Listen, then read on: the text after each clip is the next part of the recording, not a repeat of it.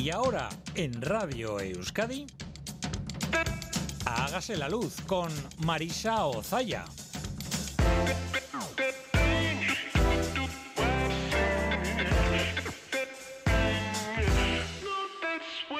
Kaixo egunon guztioi goizeko zazpiak eta lau minutu dira eta Radio Euskadin saude.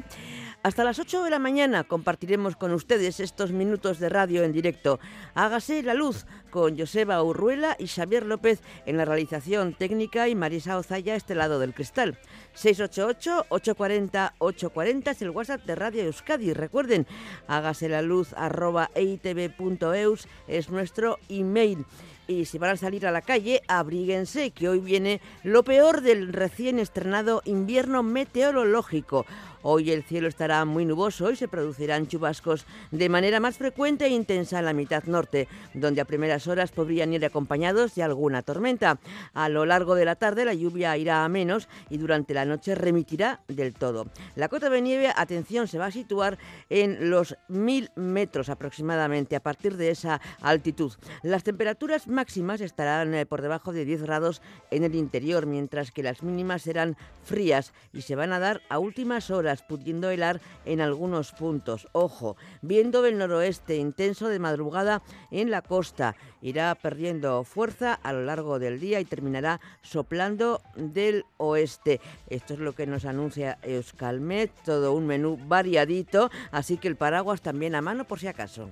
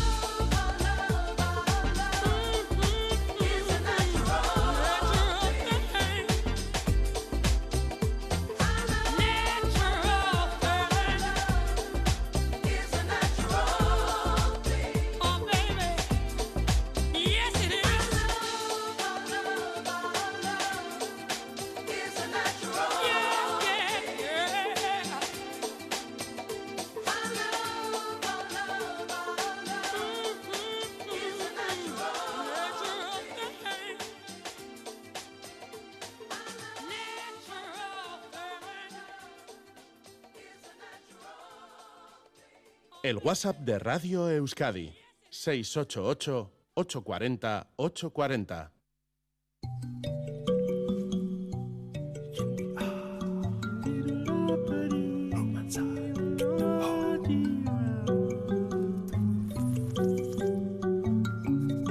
La Pedrada, con Edu García.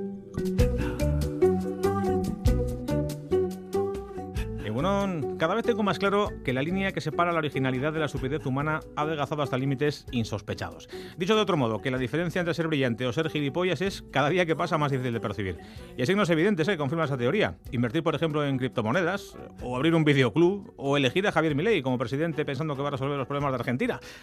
A ver, esta semana ha sido noticia Alicia Framis, quien no había sido noticia jamás en su vida pese a ser artista, al menos así se define la mujer. Ella es catalana, tiene 56 años y ha saltado a la fama por anunciar que el próximo verano se va a casar con Ailex. Vale, esto así sin más explicaciones no parece suficiente para que alguien pase a ser eh, de anónimo a famoso en un minuto. Hasta que descubrimos quién es Ailex, o más bien habría que decir qué es Ailex. Porque Ailex no es nadie. Eh, no es un ser humano, vaya, ni tampoco un animal, ni siquiera es un ser vivo. Ailex es un holograma, una imagen creada con luz en tres dimensiones cuyo progenitor es una inteligencia artificial desarrollada por la propia Alicia Framis. La señora ha juntado en un programa informático a todos sus ex, bueno, concretamente el tipo de relación que tuvo con esos ex, ha añadido unos algoritmos por aquí, unas variables cuánticas por allá, un poquito de perejil, y le ha salido un chorro de luz con forma de señor sesentón que le ha hecho tilín. Tanto que el verano que viene se van a casar en Rotterdam. Dice Alicia Framis que Ailex no es solo una imagen, que es capaz de responderle, de interactuar con ella y que no le juzga, lo cual es un punto a favor del holograma, hay que decirlo.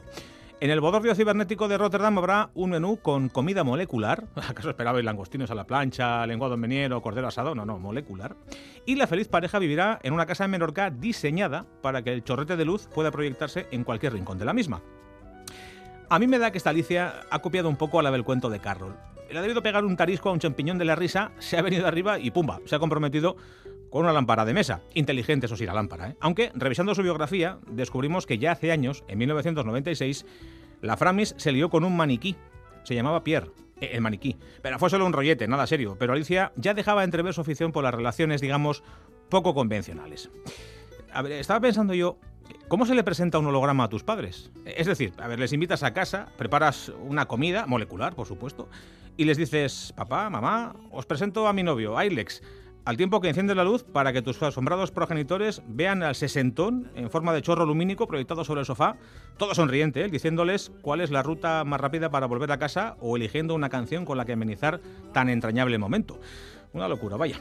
A ver, que puede que lo que esté buscando Alicia Framis solo sea notoriedad pública. Puede que haya intentado publicitar su arte de mil formas distintas y al final solo le haya quedado este esperpento como vía para promocionar su trabajo. O puede que la Framis haya cruzado esa fina línea que existe entre la originalidad y la estupidez. Sobre todo, lo de la estupidez, en esta parte del mundo en la que tenemos la suerte de comer varias veces al día, de que salga agua potable del grifo y de que la luz se encienda al pulsar un interruptor. En resumen, que lo de la boda con el holograma viene a ser una más de la colección Chorradas contemporáneas del primer mundo.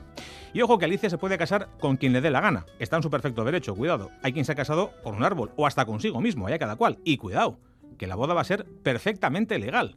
Como la fue la de Akiyo Kondo, que nada tiene que ver con la que ordenaba los armarios. No, este chavalote, que es japonés, se casó en 2018 con otro holograma, pero resulta que la empresa que lo creó ha decidido no actualizar el software, el del holograma, no el de Kondo, quien en breve se va a convertir en el primer ciberviudo de la historia. Alicia Farmis lo tiene un poco más sencillo, ella le vale con apagar el router.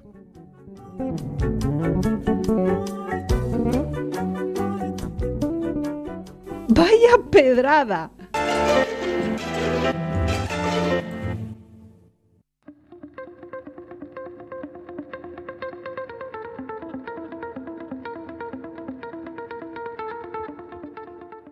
Hace años ni siquiera se hablaba de eficiencia energética en los edificios, no era una prioridad. Con el paso del tiempo se han ido incorporando mayores exigencias en cuanto al consumo energético en la edificación y hoy en día tanto los inmuebles de nueva construcción como los que se rehabilitan deben cumplir con una serie de estándares de eficiencia energética. Pero esto debe ser un objetivo prioritario a costa de qué ¿Cuáles son los pros y los contras? Se lo vamos a preguntar a nuestra colaboradora Ana Azcona, arquitecta, como saben. Egunon, Ana. Egunon, ¿La eficiencia energética tiene una cara oscura? Bueno, una cara oscura, no sé, es una manera también de, de, acercarse al tema. Bueno, como idea general, es una buena idea de partida, ¿no? La eficiencia energética es un concepto que ya lo tenemos como muy interiorizado, ¿no? En, la sociedad, todo el mundo cuando habla de eficiencia energética, algo que antes sonaba como un poco unas palabras ahí más raras, ya todo el mundo más o menos ya sabe de, de qué trata, ¿no? Pero también hay que ver eso de qué modo se, se materializa cómo se pasa un poco del concepto a la, a la práctica. ¿Y cómo reducimos a mínimos el consumo de energía de un edificio? Pues a ver, es que también, eh, a ver, antiguamente eh, la eficiencia energética no era una prioridad. Entonces, con el paso de los años, pues han ido incluyendo mayores exigencias, pues porque vamos avanzando en, con las normativas, en conocimientos, necesidades. La sociedad al final va variando y, nos vamos como adaptando, ¿no? Entonces, hoy en día los estándares que manejamos son mucho más eficientes que los que eran.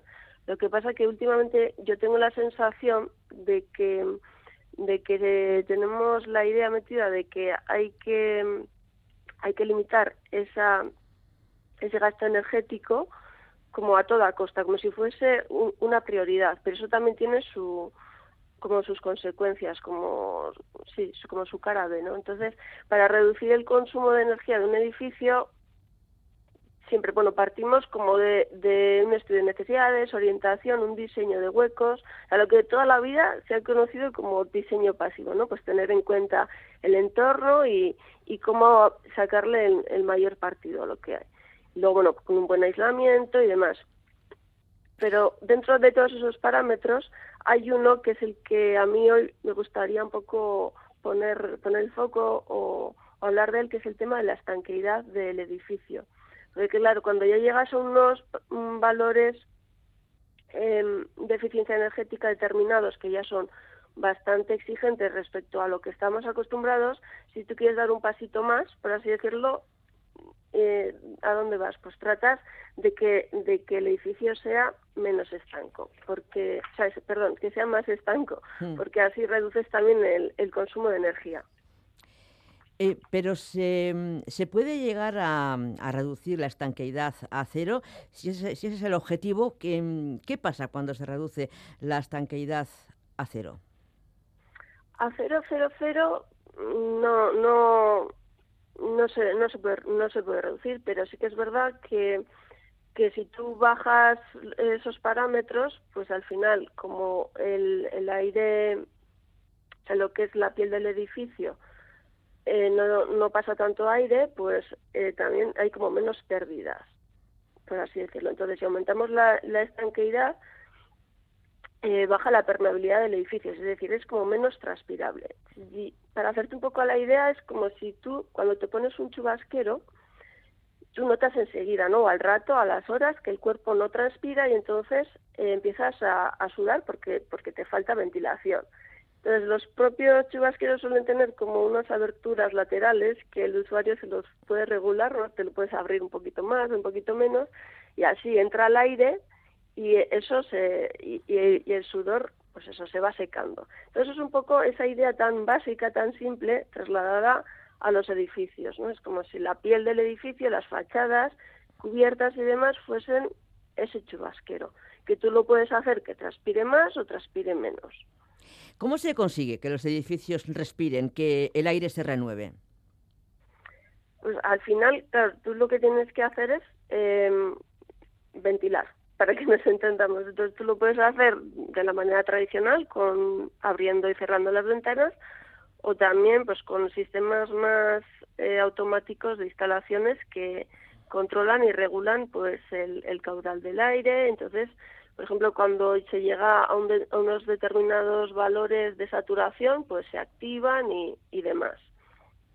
Entonces, eh, en la construcción más tradicional o la de toda la vida, que era mucho más sencilla, pues al final los huecos, en los huecos había más grietas y luego pues eso, con la apertura manual de las ventanas. Pues la tendencia actual en estos últimos tiempos es cada vez hacer edificios como más estancos y dejar la ventilación no tanto al usuario, que bueno, en el caso de viviendas tú siempre vas a poder abrir tu ventana, pero en edificios más amplios que son, yo qué sé, de oficinas o incluso también en, viviendas, en, según qué viviendas, ¿no? Pues lo que se está tendiendo a hacer es que sean las propias instalaciones las que se encarguen de ventilar.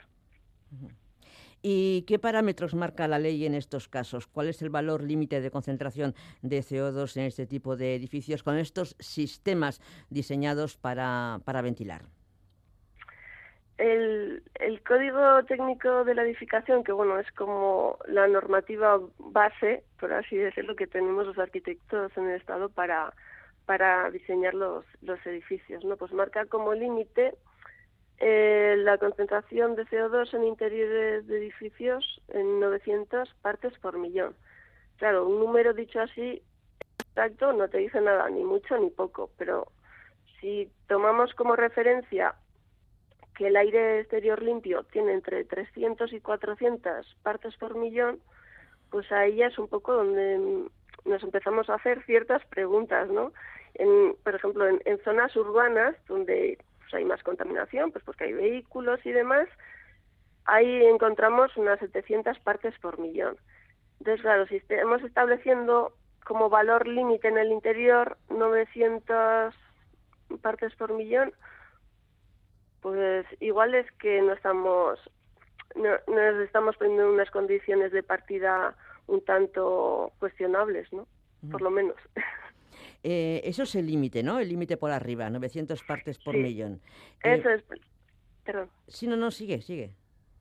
No, lo que pasa es que, claro, una cosa es que la normativa te establezca que ese es el límite, porque sí que es verdad que luego también haciendo pruebas y demás con todo esto del tema del COVID, que se hicieron mediciones, se vio que en muchos sitios se sobrepasa, pero se llega hasta 2.000. O sea, que hay, hay muchos, mm, muchas cosas que, que tendríamos que, analizar, pero bueno, pero sí que es verdad que, que, la norma te marque eso como límite, no es lo mismo que tú seas que tú vayas por un espacio de manera puntual o que tú estés ahí x horas al día de seguido eh, sin, sin respirar aire, aire limpio, ¿no? Entonces, al final los, los humanos, como máquinas, por así decirlo, estamos diseñados para habitar en, en el aire limpio.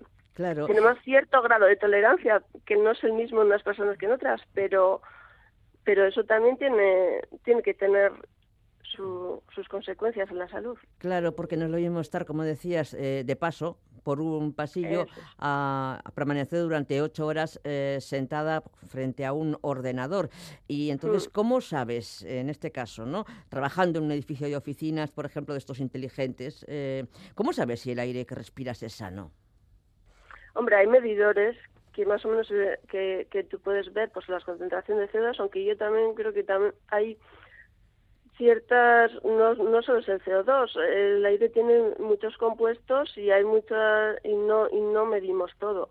Es la realidad, no nos vamos a engañar. O sea, seguramente con el paso de los años iremos perfeccionando y nos daremos cuenta de que igual, eh, pues ciertos puntos no se han tenido en cuenta. Pero al final, cuando una persona se pega eh, una jornada laboral en su trabajo y al terminar tiene molestias como dolor de cabeza, cansancio o, pérdida de concentración, o sea, baja el rendimiento si dices es porque llevo ocho horas trabajando y porque tengo mis problemas y demás, pero puede ser una sobrecarga añadida a la del propio trabajo que muchas veces no nos damos cuenta de ello.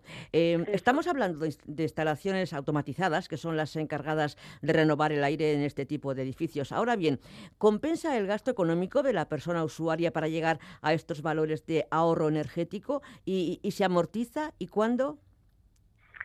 Esa es una buena pregunta porque, bueno, por un lado estarían más los edificios públicos y por otro lado yo diferenciaría más pues las viviendas y así que tienen como otro otro nivel de al final tu, tu vivienda la puedes programar para que se que funcione de manera automatizada de cierto modo pero luego el usuario abre y cierra las ventanas cuando quiere. Entonces toda, todas esas instalaciones que tú has diseñado para que vayan de manera automática, igual es que es un gasto un poco cuestionable, porque si luego no van a funcionar de ese modo, para que te gastas ese dinero. Entonces, luego también habría, muchas veces no se tiene en cuenta el, el, el coste de, de, de esas instalaciones en, a ver en cuántos años se amortiza, porque luego esas instalaciones requieren mantenimiento, eh, se estropean.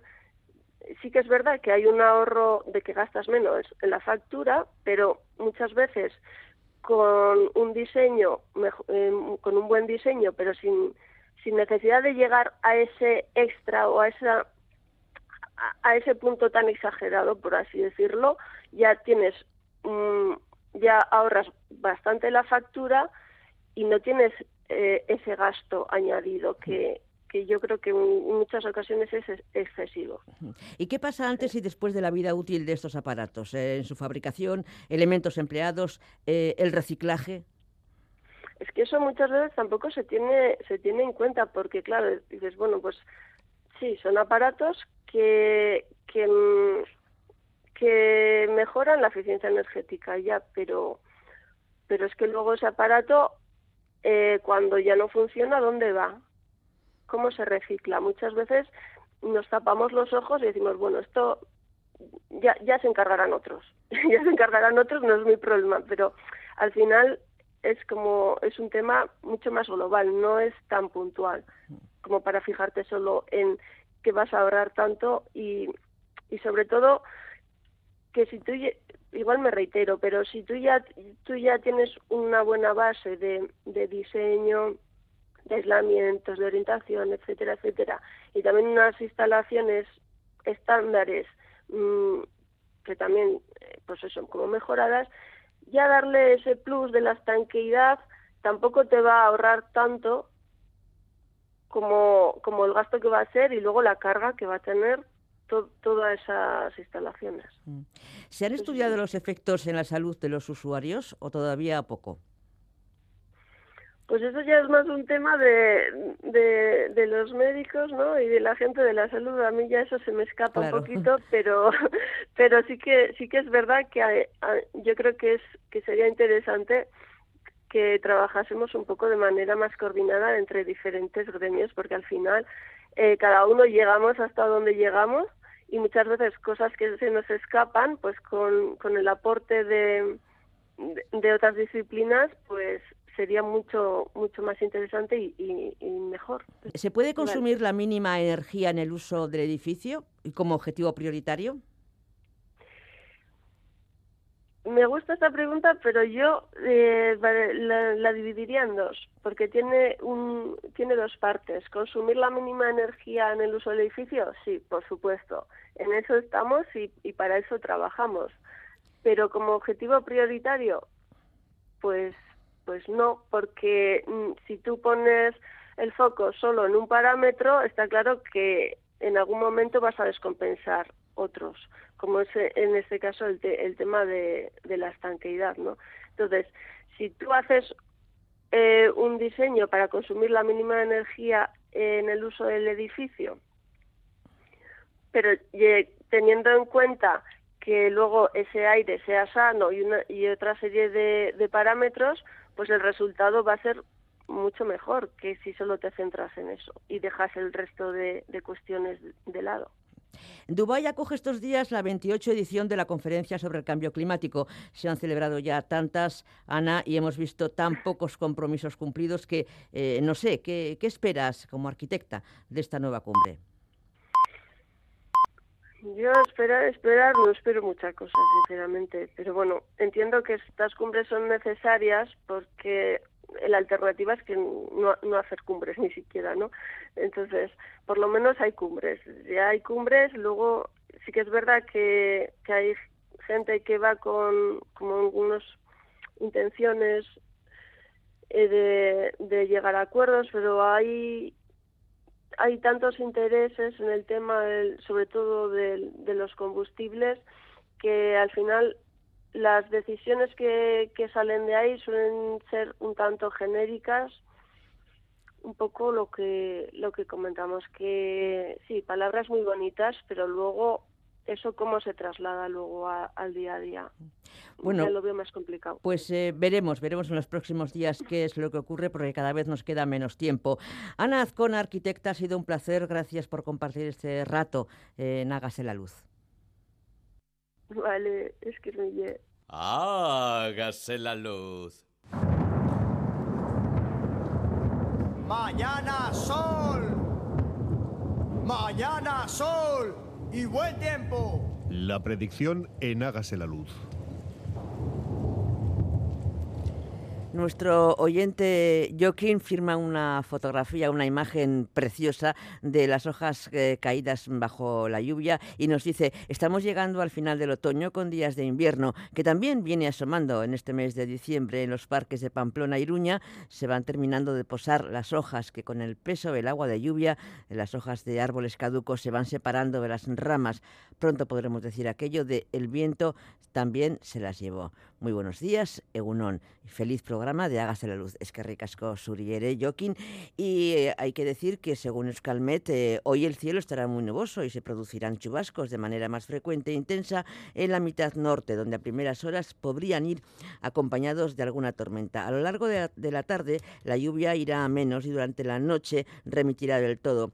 La cota de nieve se va a situar sobre los eh, mil metros. Las temperaturas máximas estarán por debajo de 10 grados en el interior mientras que las eh, mínimas serán frías y se van a dar a últimas horas, pudiendo helar en algunos puntos. Viento del noroeste, intenso de madrugada en la costa, irá perdiendo fuerza a lo largo del día para terminar soplando del oeste.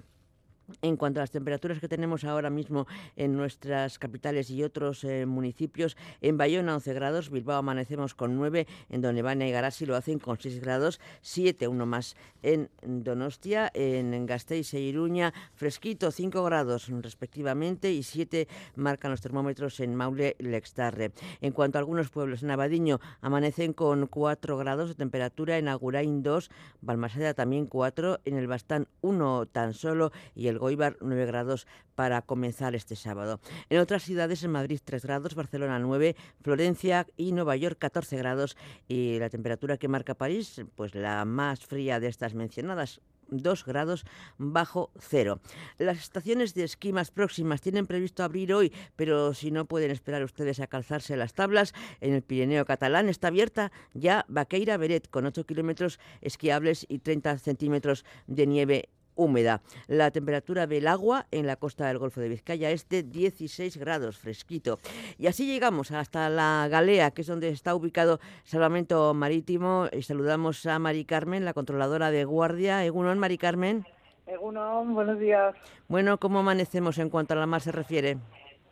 Bueno, pues hoy tenemos un viento del oeste o noroeste, fuerza 3 a 5, rolando a norte o noroeste por la mañana, ahora por la mañana amainando por la tarde a noroeste, fuerza 3 o 4. Y en la mar tenemos fuerte marejada o gruesa, disminuyendo progresivamente a marejadilla, con un mar de fondo del noroeste de 2 a 3 metros, disminuyendo a 1 o 2 metros, aguaceros y con una visibilidad temporalmente regular o localmente mala. En cuanto a las bajamares, a las 0059 tenemos una de 1,38 y a las 3.39 otra de 1,34 metros. Y las pleamares a las 0717 una de 3,74 y a las 19.47 una de 3,39. Y eso es todo. Pues eh, muy bien, es que ricasco, Egunon, y buena guardia. Vale, muchas gracias, buen día. Agur.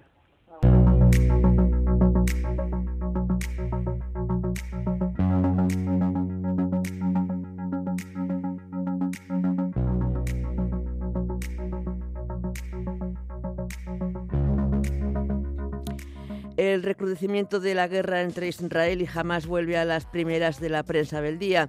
En el país, Israel reanuda con dureza los ataques al terminar la tregua. Gara bombarda Keten y su garriquería vueltan da Gazan con una impresionante imagen de los bombardeos. El Grupo Noticias entrevista al consejero de Economía y Hacienda del Gobierno vasco. Dice Pedro Azpiazu, esta es la legislatura de la inversión y queda mucho por hacer hasta que termine. Berría entrevista la terapeuta infantil Donna Apellaniz, quien destaca la importancia de permitir que los niños dejen fluir sus emociones y trabajar con ellas. Y afirma gure izatearen oinarria izangaren auro retándago. El diario Vasco y Noticias de Guipúzcoa abren con sendas imágenes del encendido de las luces navideñas de Donostia, mientras que Deia y el Correo lo hacen con la renovación de Nico Williams en el Athletic. En ABC, Díaz se impone a Calviño y elevará el subsidio de paro hasta los 660 euros. El Mundo, Junts sienta al PSOE en una cita clandestina de máximos. En el plural, Sánchez lleva a Dubái la apuesta de CEPSA para convertir España en un hub del hidrógeno verde. Dentro del seguimiento que el Confidencial está realizando de la cumbre climática, hoy publica en exclusiva una entrevista con el autor de la Biblia de los escépticos climáticos, Bjorn Lombard, quien sostiene que hay 12 cosas más eficientes que reducir el CO2. Y el diario eh, público alerta de que los algoritmos ya deciden la jornada y el trabajo de uno de cada cinco ocupados en España. Las dudas sobre la protección de datos y la privacidad, las lagunas sobre su regulación legal y los condicionantes éticos aparecen como las principales barreras para la expansión de la inteligencia artificial en el ámbito laboral.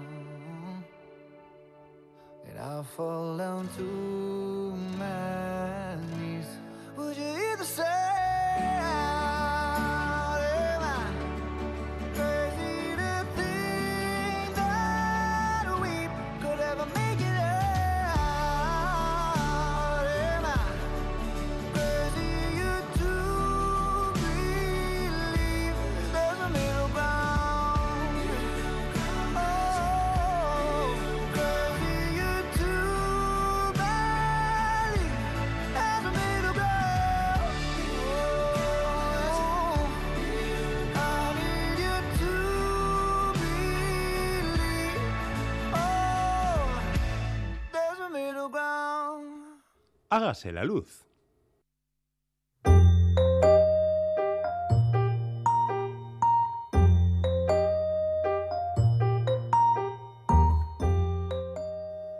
¿Alguna vez se han preguntado ustedes por qué dormimos de noche y estamos despiertos de día? ¿O cómo influyen la luz y la oscuridad en nuestra salud y hasta en nuestro carácter? Buscamos una respuesta más amplia con nuestra invitada. Mariana Astiz lidera el Laboratorio de Fisiología Circadiana como investigadora de Ikerbasque dentro del Centro Vasco de Neurociencias Achúcarro.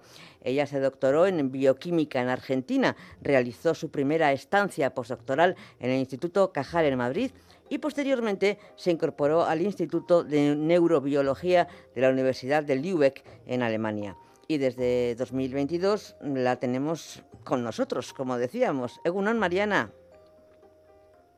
Eh, Egunon, Marisa, muchas gracias por, por invitarme y por la presentación. En primer lugar, ¿qué es el reloj circadiano? ¿Para qué sirve y dónde se encuentra? Bueno, el reloj circadiano, estoy segura que todos eh, han, han, escuchado hablar de él. Eh, es un, eh, está en el cerebro, en una región del hipotálamo, que es eh, la parte del cerebro que se encarga de nuestra interacción con el ambiente externo e interno. Es el que integra el, lo externo con lo interno. Eh, y sirve para, eh, digamos, es una ventaja evolutiva que tenemos por vivir en el planeta Tierra, porque todos estamos familiarizados con la transición de día y la noche que tiene cada día en el que vivimos. Eso es porque la Tierra gira alrededor de su eje eh, y eso ocurre de manera recurrente. Entonces, todos los organismos de la Tierra han desarrollado como ventaja adaptativa un sistema que permite anticipar esos cambios. Como todos los días ocurren más o menos a la misma hora, el, el sistema los anticipa y de esa manera prepara nuestra fisiología para poder estar listos para empezar el día o listos para irnos a dormir por la noche. O sea que eso afecta a todos los seres vivos, incluso a las células. A todos los seres vivos, todos los organismos en la Tierra, desde organismos in, in, eh, unicelulares como la cianobacteria, por ejemplo, o organismos multicelulares como eh, las plantas o los, o los, humanos o los animales. Eh, y cada una de las células que componen los organismos multicelulares, como podemos, puede ser un humano, todo, cada una tiene su reloj molecular. Bueno, bueno, eh, bueno. Entonces, eh, todos los tenemos, porque al final nos sirve mucho para poder sobrevivir en el ambiente que nos proporciona el planeta Tierra. Eso explica la floración de las plantas, la maduración, las cosechas, ¿no? Absolutamente, porque tenemos sueño por la noche, porque estamos activos por el día, porque los animales que son nocturnos eh, ven mejor por la noche que por el día. Eh, sí, eh, explica muchas cosas, explica cómo la naturaleza eh, se monta en, un, en, un en un determinado ambiente. ¿Y cómo afecta el cambio climático a los ritmos circadianos? Bueno, esa es una pregunta muy interesante porque eh, no creo que haya respuestas todavía concretas desde, desde el lado científico, pero efectivamente lo notamos, lo podemos notar todos todos los días, ¿no es cierto? Esas, eh, esos eh, momentos del verano donde los días son muy calurosos y las noches son muy calurosas, nos cuesta dormir. Eh, ¿no es cierto? O cuando hace eh, mucho frío o con tormentas, eso, eso altera nuestros patrones de actividad y de sueño. Eh, entonces, evidentemente, bueno, y en, el, y en la cuestión de, de, los animales y las plantas y, y, todos los seres vivos, todavía el impacto es mayor por, por tener una exposición mayor al, al ambiente ¿no? Eh, externo. Sí, por ejemplo, eh, el, eh, las plantas florecen antes. Es una cosa que observamos todo el mundo, ¿no? Desde que estamos inmersos en el cambio climático, ya en febrero o finales de enero empiezan a florecer las plantas que antes lo hacían en marzo. Sí, sí, bueno, también eso responde a, a, a otro ciclo, que es el ciclo eh, circanual, o el, o el ciclo eh, de, de, estaciones. Sí, pero está, eh, pero está acá, relacionado con el ciclo circadiano, las estaciones. Es, eh, sí, son son todos ciclos que tienen que ver con nuestra adaptación al ambiente. Entonces todos están de alguna manera relacionados. Por ejemplo, eh, lo que nos pasa en el cambio entre el invierno y el verano, ¿no? O en el, entre el verano y el invierno. En el verano tenemos días muy largos, con noches, fases de oscuridad muy cortas, y, así, y nos vamos hacia el invierno, y entonces la noche, la, la parte de eh, fracción del día en la que es oscuro, es más larga. Entonces nuestros eh, nuestro reloj eh, de estaciones o nuestro reloj eh, anual lo que nos permite es ir adaptan, adaptándonos de a poquito a ese cambio. Y es por eso que eh, necesitamos que las estaciones sean eh, graduales, el cambio, por lo menos de la longitud del día. Eh, y evidentemente eh, eh, situaciones que vivimos con el cambio climático o con situaciones que son situaciones artificiales, por ejemplo, el hecho de subirse a un avión y, estar en la otra parte del planeta en menos de un día. Eh, esas son cuestiones que son eh, difícil para nuestro reloj circadiano de manejar. Entonces, evidentemente, claro que, que es muy importante eh, el cambio climático y para, para nuestro sistema circadiano, para nuestra salud. Y también supongo que el cambio de hora, ¿no? A nuestros ritmos circadianos también le, le- le tiene que afectar. El horario de verano, el horario de invierno, hay gente a la que le cuesta adaptarse. Claro, nos cuesta adaptarnos, como nos cuesta adaptarnos a- al cambio de horario de, una situación de jet lag, de viajar, de, de cruzar el, el- el océano, por ejemplo. Eh, entonces, en, ese caso, nuestro sistema intenta eh, mantenernos, en, mantener nuestra ritmicidad en el ambiente en el que estaba.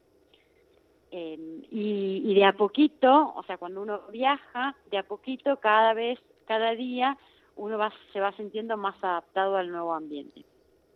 Eh, y eso es un proceso que está regulado por el reloj circadiano. En general, ¿qué hábitos eh, cotidianos podemos mejorar para estar más saludables? ¿Qué es lo que está en nuestra mano? Bueno, en nuestra mano está mucho, mucho. Eh, por ejemplo, eh, a ver, es eh, absolutamente esencial el hábito del sueño, eh, de, de cuidar el sueño, no solo de cuidar las horas del sueño, pero sino también eh, la tranquilidad durante el sueño, si es posible la oscuridad durante el sueño. Ese es un momento en el que nuestro cerebro eh, descansa y, limpia todas las sustancias que se generaron durante la fase de más actividad cerebral que ocurre durante el día. Eh, entonces, mantener el sueño es importantísimo. Eh, cada vez más vemos eh, personas que tienen problemas de sueño, que duermen entrecortado, está relacionado con la exposición a la luz por la noche, está relacionado con situaciones de estrés, situaciones de ansiedad, eh, pero tenemos que intentar que eh, esa, esa, ese sueño sea lo más cuidado posible. Y luego, por supuesto, la, la alimentación. Eh, en relación a los ritmos circadianos está eh, bastante bien demostrado, sobre todo en, en, en, experimentación, pero también en, hay algunos resultados en humanos en el que es eh, no es del todo bueno tener eh, hacer cenas como muy pesadas. ¿Sí? con alto contenido de hidratos de carbono, con alto contenido de lípidos. Pues anda, que entramos en unas mejor... fechas, en unas fechas un poco especiales. Ah, bueno, unas fechas que, pero bueno, en enero empezamos, en enero empezamos. sí, sí, sí, entramos en unas fechas en las que estas recomendaciones, bueno, las dejamos para el año que viene como promesa de, de buenos hábitos de salud el año que viene. Propósito de enmienda. Eh, Mariana, ¿qué le pasa al reloj a lo largo de la vida? Bueno, eh, esa es una pregunta muy interesante que todavía no está del todo, eh, no tiene eh, todavía del todo una respuesta. Pero lo que ocurre un poco es que, es, como es un sistema muy complejo que tiene el cerebro como regulador de los ritmos, pero a su vez todo el cuerpo tiene que responder a, esa, a, esa, a esas señales que le manda el cerebro, es un sistema que lleva un tiempo para madurar y esa maduración, por ejemplo, en el caso de un bebé o de, o de, un, o de un, embrión, de un feto, de un, de un, bebé en gestación, ocurre de manera gradual y ocurre dependiente de eh, las de cómo se encuentra la ritmicidad circadiana de la mamá uh -huh. eh, durante el embarazo y luego. Entonces, en ese en ese periodo de la vida el reloj tiene como cierta flexibilidad y cierta mm, capacidad de responder a los estímulos. Luego, eh, después de más o menos la adolescencia y la adultez, ese reloj es robusto, es capaz de eh, sincronizar mejor nuestras funciones y, entonces ahí es cuando somos como eh, más activos y, tenemos nuestras mejores este, épocas de sueño. Y luego en, la adultez más, más avanzada, esos ritmos se vuelven a, volver más, eh, más frágiles y es más fácil que se desincronicen. Es más fácil tener, dormir menos, tener más un sueño más fragmentario y entonces em, esos, esos ritmos como que se vuelven un poco a desincronizar. Entonces lo que hay que intentar eh, tener es hábitos eh, muy rutinarios o lo más rutinarios posibles, ¿no? Intentar eh, irse a dormir más o menos a la misma hora, despertarse más o menos a la misma hora y de esa manera tener, evitar esa o, bien desde, o sea, evitar que el, que el reloj del bebé se, se, madure de manera correcta o evitar que el, el reloj del adulto mayor se, se descoordine, porque son más frágiles. Pues vamos a tomar nota, pero me gustaría saber qué preguntas científicas os proponéis responder en el equipo de investigación que lideras.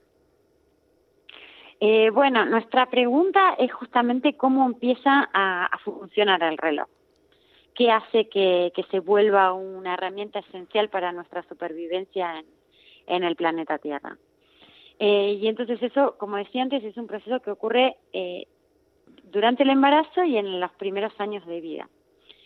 Eh, y es un proceso muy interesante del cual se sabe muy poco. Entonces, lo que intentamos hacer en el laboratorio es tratar de, a través de modelos celulares, modelos animales y de observación en estudios en humanos, tratar de entender cómo y cuándo empieza a funcionar y cuál es ese ambiente eh, que tiene que, eh, que, requiere de la mamá eh, durante el embarazo y después para realmente generar un, reloj robusto y, y, que nos ayude a, a que nuestra, nuestro cuerpo y nuestra salud sea lo mejor posible a lo largo del resto de nuestra vida. Mm. Queriendo conocer un, poquito más el, objetivo. Queriendo, queriendo, conocer un poquito más eh, eh, el área en la que trabajáis, eh, me gustaría saber cómo está formado ese equipo del que formas parte. Bueno, el equipo es un. Estamos ahora en, el periodo de expansión del equipo em, y, y, es un equipo en el cual tenemos eh, estudiantes de todos los niveles y, investigadores eh, que ya han hecho sus doctorados eh, y personal también eh, técnico. Entonces, la idea es un poco tener siempre, bueno, por lo menos esa es un poco mi idea y la de muchos colegas, tener distintas gente de distinta edad, en distinta etapa de formación, la, el tipo de preguntas o el tipo de aportes científicos que hace que hace gente con poca formación o con mucha formación son siempre interesantes para poder alimentar la riqueza de, nuestras investigaciones.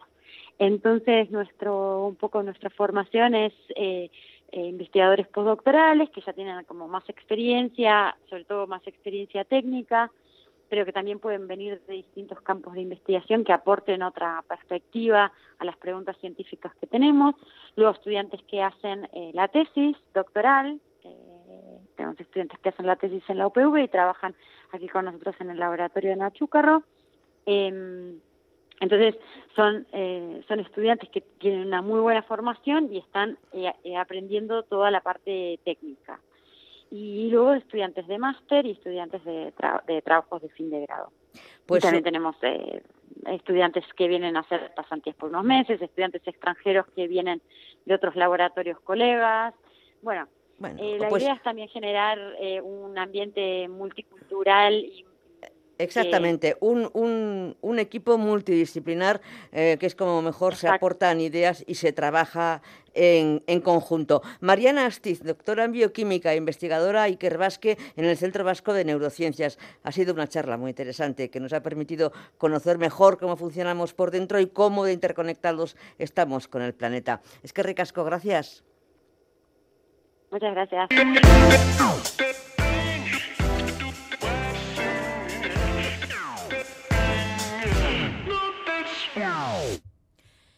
Pues nos vamos, nos vamos y lo hacemos con un verso de Yosune Aramendi y la música de Javier Muguruza y Nieves Ar Arilla, Chicharroa eta Atuna. Biararte agur.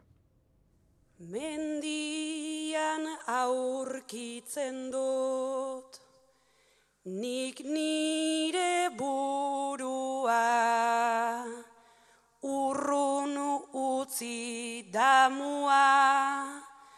Urrun apurua Baina biarra ez da oso segurua. Irentxi gura dugu guztia mundua baina ez dugu zaintzen geure ingurua baina ez dugu zaintzen geure ingurua Y se hizo la luz. Txitxarro